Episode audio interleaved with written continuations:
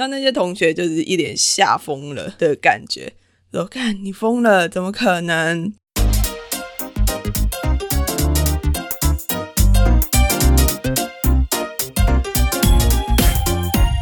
各位听众朋友，大家好，欢迎来到《为叛逆女孩》。本节目与插画家 CPG 合作。不知道大家上个礼拜过得还好吗？就突然想说。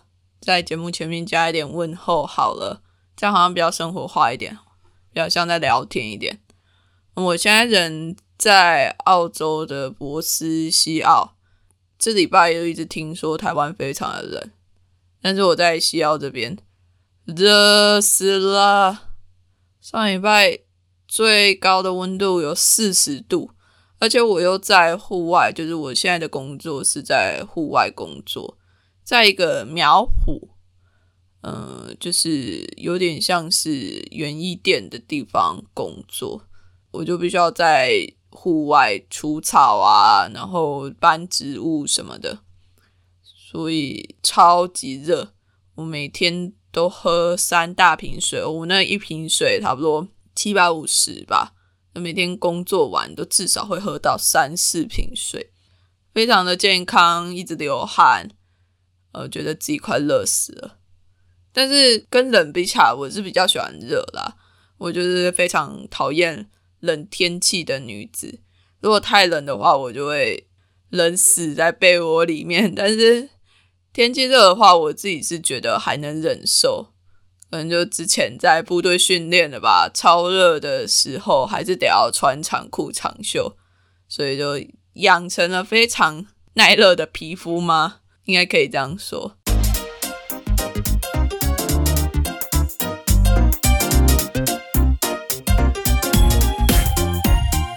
上一集讲到了我的高中生活嘛，那这一集就讲讲高中之后的事吧。高中我们通常都是要考学测嘛，那学测之前就是每个人都会定自己的志愿。我自己当然也不例外啊，不过我选的志愿当然就是跟别人不太一样嘛。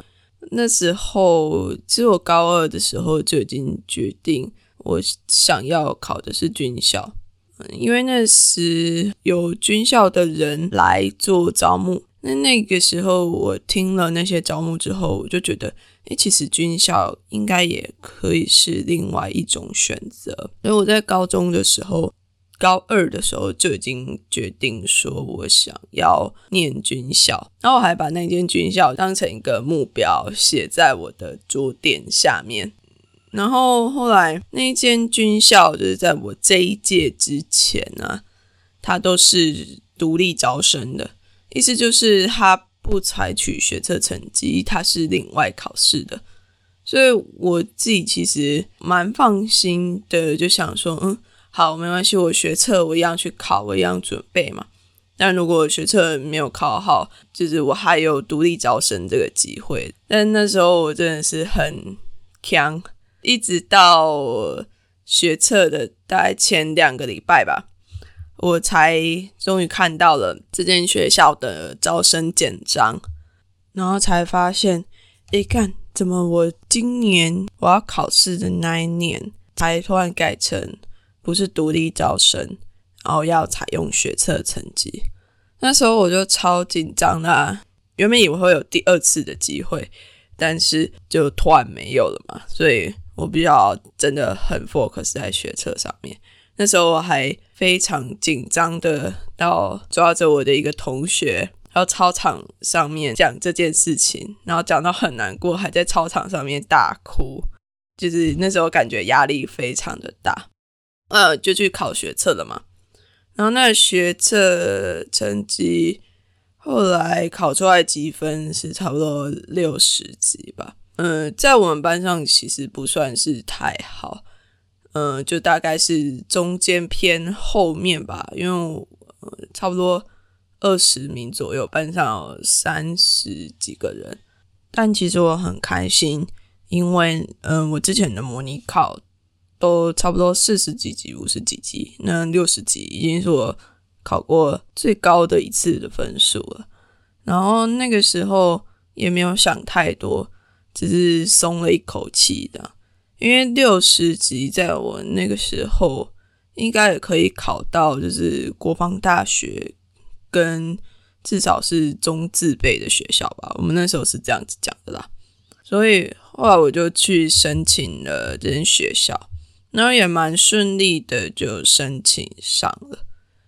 那因为军校就是都会在开学之前就先进学校去报道嘛，然后报道之后还要参加一些暑训，就是入伍训练。后来我就去军校报道，那时候我去报道的时候，我一进去那个连队的时候，那学姐看到我就诶很高兴。过没有多久，我就被找去校长室。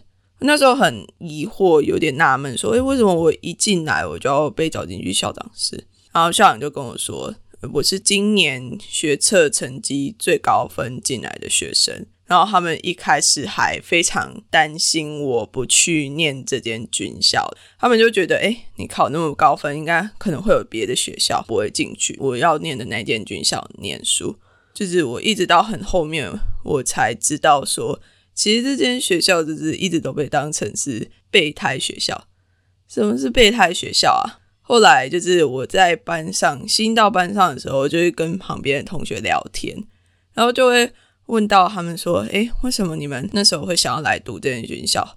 同学里面十个有八个就跟我说：“哦，我就是考不上陆军官校啊，考不上国防大学，考不上中正理工学院。”所以我才会来念这间军校，然后那些同学也会很好奇的问我说：“所以你也是考不到什么好学校，所以才来念这间学校的吗？”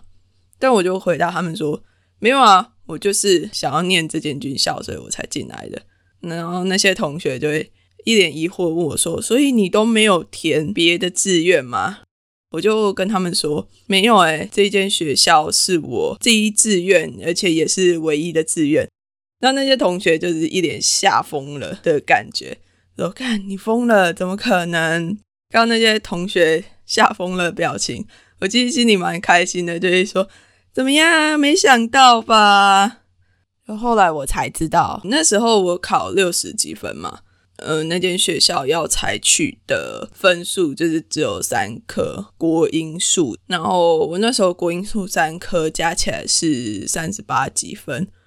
有一个男性的同学跟我说：“你好夸张，我的五科成绩总共加起来都没有你的三科三十八几分那么高。”就知道其实这间学校。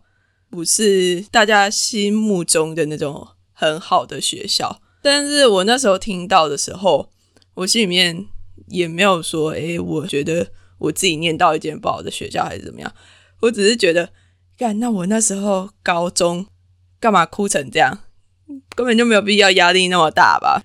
嗯，我那时候念的学校就是陆军专科学校，那因为是专科学校嘛，我觉得有一点就是。可能还是我之前的高中没有办法跨越的一点，因为我们那时候高中毕业的时候，学校都会放一个红榜，就是贴在那个校门口外面。我那一年也有在榜单上面，但是我那个榜单呢，他把我跟其他也是考到其他军校的同学列在一起，然后可能有几个是国防大学啊，还是。那个考到陆军官校，然后我的名字列在上面，被列在最后面。但是我考到的学校，他还是把我写上陆军官校理工组，而不是列上我考上的学校陆军专科学校。那时候我其实有点不以为然，虽然说我对红榜这件事情也是非常的感到，就是觉得这可能不应该存在。毕竟这就是会一直加深大家对于什么好、什么是好学校、什么是不好的学校的印象，而且这些好学校和不好的学校到底是由谁来决定的呢？但是我就觉得这件事情其实蛮有趣的，你可以为了一个该这么说，就是很学校的名声吗？然后就把学生考到的学校直接把它变成你觉得是另外一间比较好的学校。毕竟要把一个专科学校列到一个乡下明星女中的榜单上面，实在是不是那么的好看啊？可能他们那时候是这样子觉得吧。总之，这就是一件我自己觉得蛮奇妙的事情啊。那红榜这件事，一直到现在，就是十年多以后，仍然是存在的。我觉得其实这不是一个好的风气啦。你一定要被贴在学校外面，才真的是一个好学生吗？我真的不知道。不过说一下，为什么那时候会执意的只想要考陆军专科学校好了，因为军校的体系其实有蛮多种的嘛。然后为什么陆军专科学校会被列为是比较不是那么好的学校？因为陆军专科学校，嗯，这应该要从部队。的阶级来说，部队有三种体系，应该是这样讲体系。一个是最低阶的是士兵，然后再来是第二阶是士官，第三阶是军官。那陆军专科学校培养的就是第二阶的士官，然后其他的陆军官校啊、国防大学，也不只是陆军官校，就是各各种官校，还有中正理工学院培养出来的都是。比较高阶的指挥阶层就是军官的部分，所以大家可能就会觉得，如果你是一个比较好的学生，或者是传统观念上面，如果你想要做比较好的事，就是想要拿到比较多钱，然后想要当比较高阶的话，你就应该要去读军官体系的学校。但是我那时候的想法就是。其实我不确定我自己能不能够适应部队这个环境，但是如果你读军官体系的话，你读了四年的大学嘛，那你出来部队，你必须要还这个国家还十年的时间。如果我读的是专科学校，我读两年的时间，我出来只要还六年，我就算了算。想说好，我那一年十八岁，如果念专科学校两年，二十岁出来部队还六年，二十六岁。那我如果真的不适应的话，我把它还完了出来，我还是二十六岁，我还可以再去做一些事情。其实那时候也是困在一个社会的。想法就是过了三十之后，你可能没有一番事业，就是卤蛇之类的想法。然后那时候，如果我读官校的话，十八岁进去嘛，然后毕业出来二十二岁，二十二岁再还十年，十年之后我就已经三十二岁了。如果我那时候真的觉得我自己没有办法适应，然后要退伍的话，呃，我那时候觉得啊。那时候连打工度假的资格都没有了，然后我三十二岁出来，我到底是能做什么事情？所以我那时候就觉得，嗯，那我就是考专科学校进去，算是试一试水温吧。如果我真的很适合这个体系的话，其实部队还是有别的方式可以去晋升成为军官，你就是再去念书，然后再去考一些资格。你就可以往上晋升，所以我那时候没有困在我一定要去当军官还是干嘛，我一定要去考一个比较好的学校，我就是立定志向，一定要进去试一下，然后读个两年，呃，在部队待个六年来试试看。那就是为什么我只想考陆军专科学校的原因。真的不知道那时候是太了解我自己，还是。太不了解我自己了。进了军校之后，我说真的，在军校是我还蛮压抑的时间，蛮不适应的吧。虽然说以非常高的成绩考得进去，然后可能在学校的表现也都算还不错，但我自己回想起来，那段时间是过得蛮辛苦的。不过我觉得也是因为我那个时候并没有把专科学校当成是一间很不好的学校，毕竟那就是我自己的第一志愿嘛。我怎么可能说我自己的第一志愿是不好的志愿呢？所以我就是把我自己当成是一般的大学生在培养。我其实，在军校的时候，也是做了很多很不军校生的事情。虽然说我过得还蛮压抑的，但是我就是很尽力的保持自己跟外界的联系。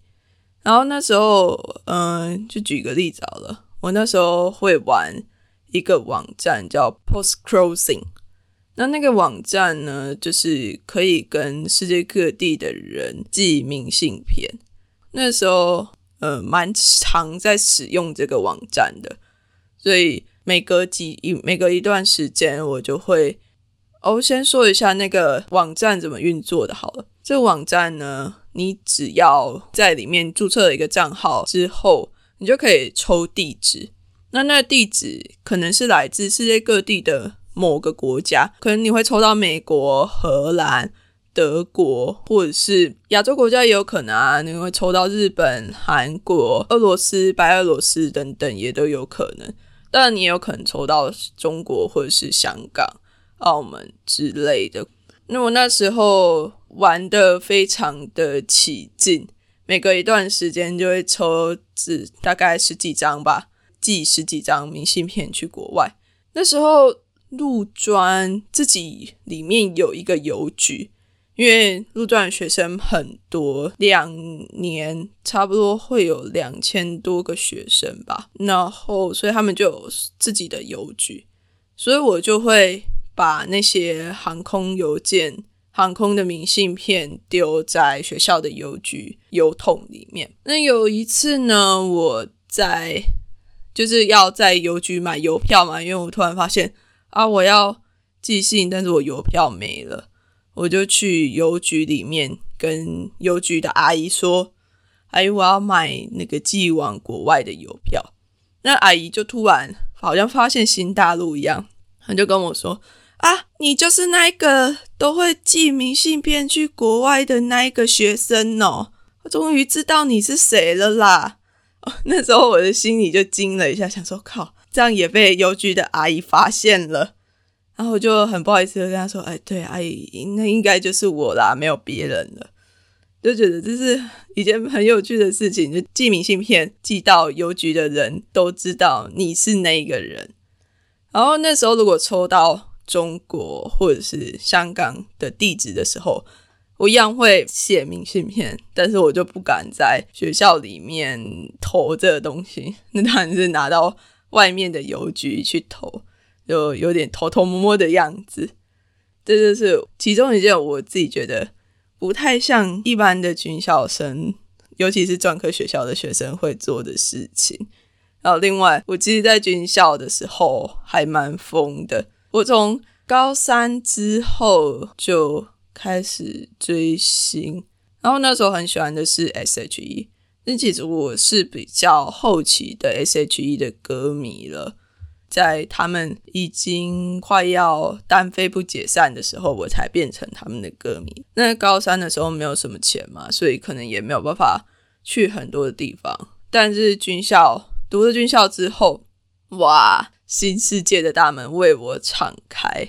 因为军校都有每个月有零用钱嘛，我还记得那时候零用钱是一三七七九，现在应该有涨价了啦。就是每个月都会拿到这些钱，那。有了这些钱之后呢，我陆续的就把以前的 S.H.E 专辑，我以前没有 follow 到的 S.H.E 专辑，全部把它买齐了。所以我现在家里有一整套的 S.H.E 的专辑，哎，不只包括专辑，还有 DVD 啊、蓝光什么的。那那时候就追星追的很凶，然后什么签唱会、演唱会一定要去的啊。还会去签唱会的现场夜排什么的，那时候夜排也是很紧张，因为就很怕那部队的学姐或者是排长打电话来查什么的。但是我那时候非常的疯狂，而且有时候，嗯，我们班没有订报纸，所以有时候我就会借着要去别班拿报纸来。擦玻璃、擦我们班的玻璃的理由，我就去别班，然后去翻他们那些报纸，然后就开始翻娱乐版。如果看到有 S.H.E 的报道的话，我就会把那个报纸干回班上，干回寝室，然后就开始剪报。那时候剪了超厚一本的简报，全部都是关于 S.H.E 的那个 S.H.E 的新闻啊、消息什么的。那时候真的是非常的疯狂。我还有另外一个比较特别的是，我那时候第一次参加了同志大游行，我记得是在二零一二年的时候吧。嗯，那我那时候就跟一些之前网络上认识的朋友，就是女同志朋友，然后那一年就跟他们一起去走同志大游行，印象还蛮深刻的。甚至我自己还会觉得有一点偷偷摸摸的，因为我就会一直想到部队其实不是很鼓励军人去参加任何的集会游行。那我就想说啊，那同志大游行也是一种游行啊，我这样参加是好的吗？但是后来我还是去参加了，而且我真的觉得那次参加之后，我就在里面。呼吸到了自由的空气，新鲜的空气的。而且我那时候其实我对自己的性倾向并不是那么的明了，所以参加那一次的游行让我觉得很有归属感吧。只是后来我就没有持续的一直参加，一直到军校毕业之后。可能对于参与游行的那种担心感，还是大于归属感的感觉。另外，其实我自己进军校之前，我就给自己定了一个目标嘛，就是我不想要成为一个与社会脱节的军人。那时候我就看了超级多的展览，因为学校在中立嘛，所以离台北非常的近。所以我假日的时间啊，同学可能都搭专车回家，可能回南部。我自己的话，我就是到处去找高中的同学，有在台北读书的，呃，去找他们蹭住，住在他们学校的宿舍里面。放假的时候就去看展览，这样。那时候看了很多，就像呃夏卡尔啊、达利的展啊。然后，还有一些什么动画，迪士尼动画展我也去看，呃，普利兹新闻摄影奖的那个展览我也有去看。反正那一段时间，就是任何有我自己有兴趣的展览，我就会杀去排定时间去观赏这样。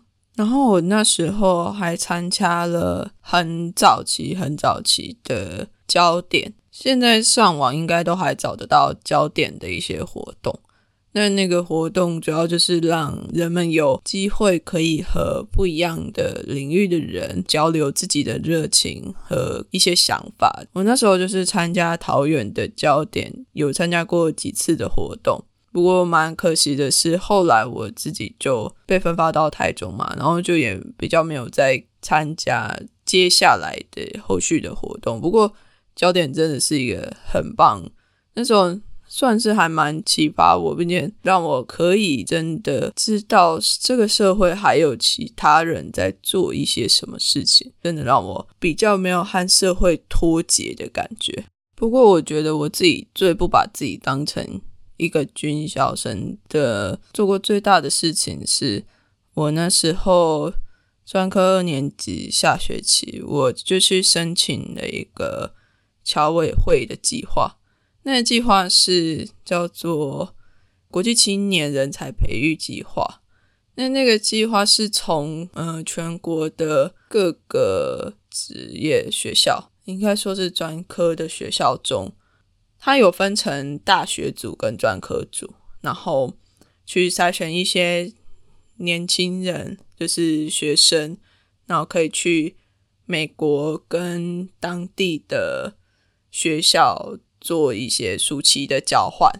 其实我自己在一年级专科一年级的时候就有听过这个计划，然后那时候我就想说，嗯，我一定要申请这样子的计划。就带着这样子的一定要去做的想法，之后就升到了二年级。但我也没有想过，其实我自己会遇到那么多的困难，因为在这之前，这学校从来没有人就是申请过类似的计划，然后在就是在还在学的期间就可以出国去交换这样子。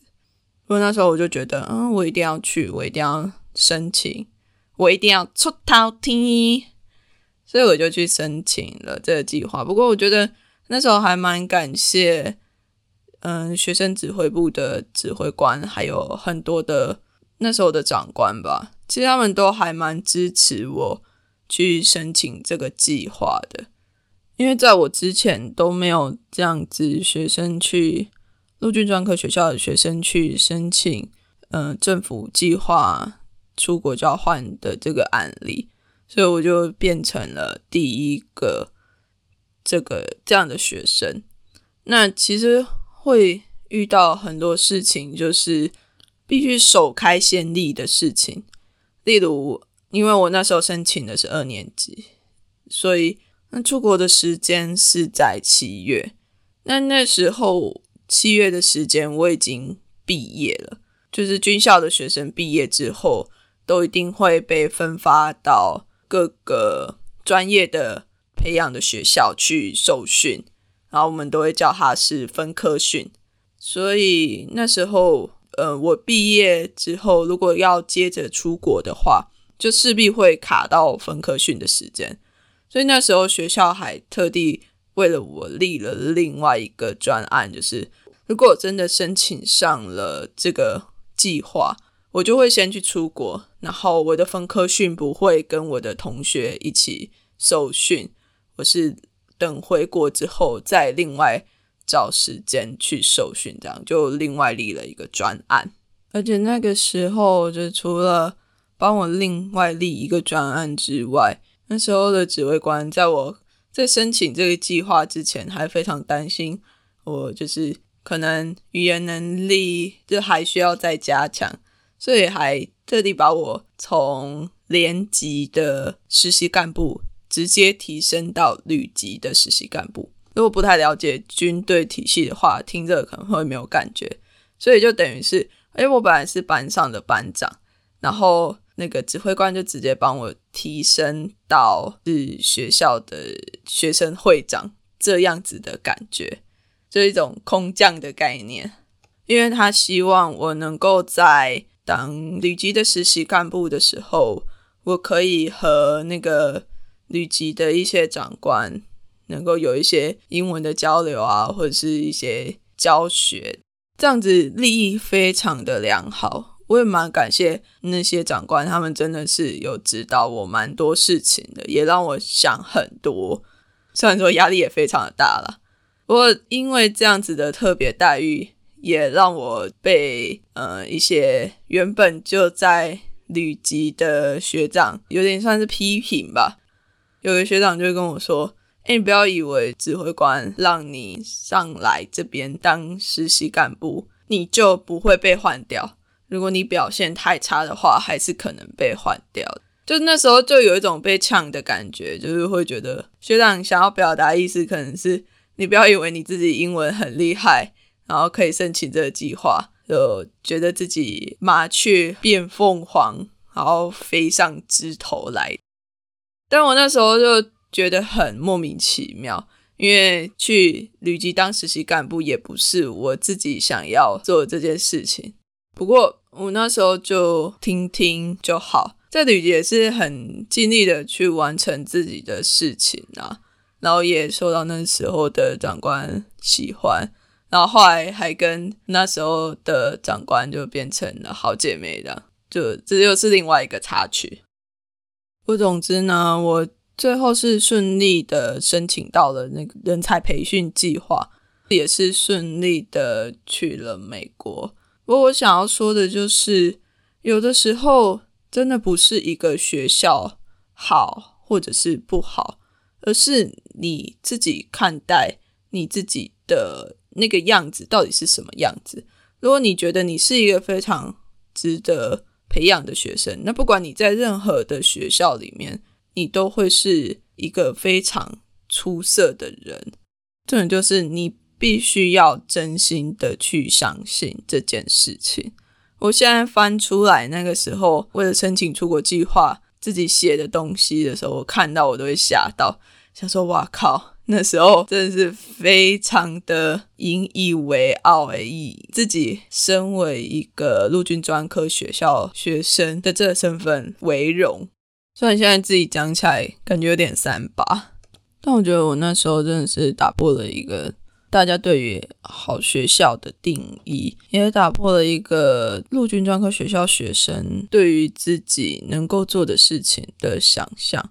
因为在后来，我记得我的下一期也有学妹去申请类似的出国计划，好像也是有成功了。所以我觉得人生真的是必须要自己去创造出来的，就不是人家觉得你是什么，你就一定会是什么。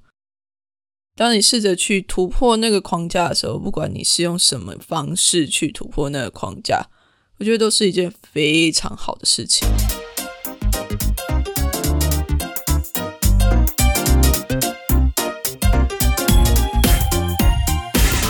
那本集的节目就进行到这边。如果你喜欢我的节目，欢迎到各个收听平台上面按下订阅。这样我更新的时候，你就可以马上收到最新的消息哦。当然，也可以追踪我的 Facebook 粉专跟 IG 账号。如果你有什么想跟我说的话，你也可以在 Apple Podcast 留言，或者是寄 email 给我。啊，对了，再来的这个礼拜五和礼拜六，好像就是今年的学测了吧？那要考学测的学生们，加油啦！我们下期见，拜拜。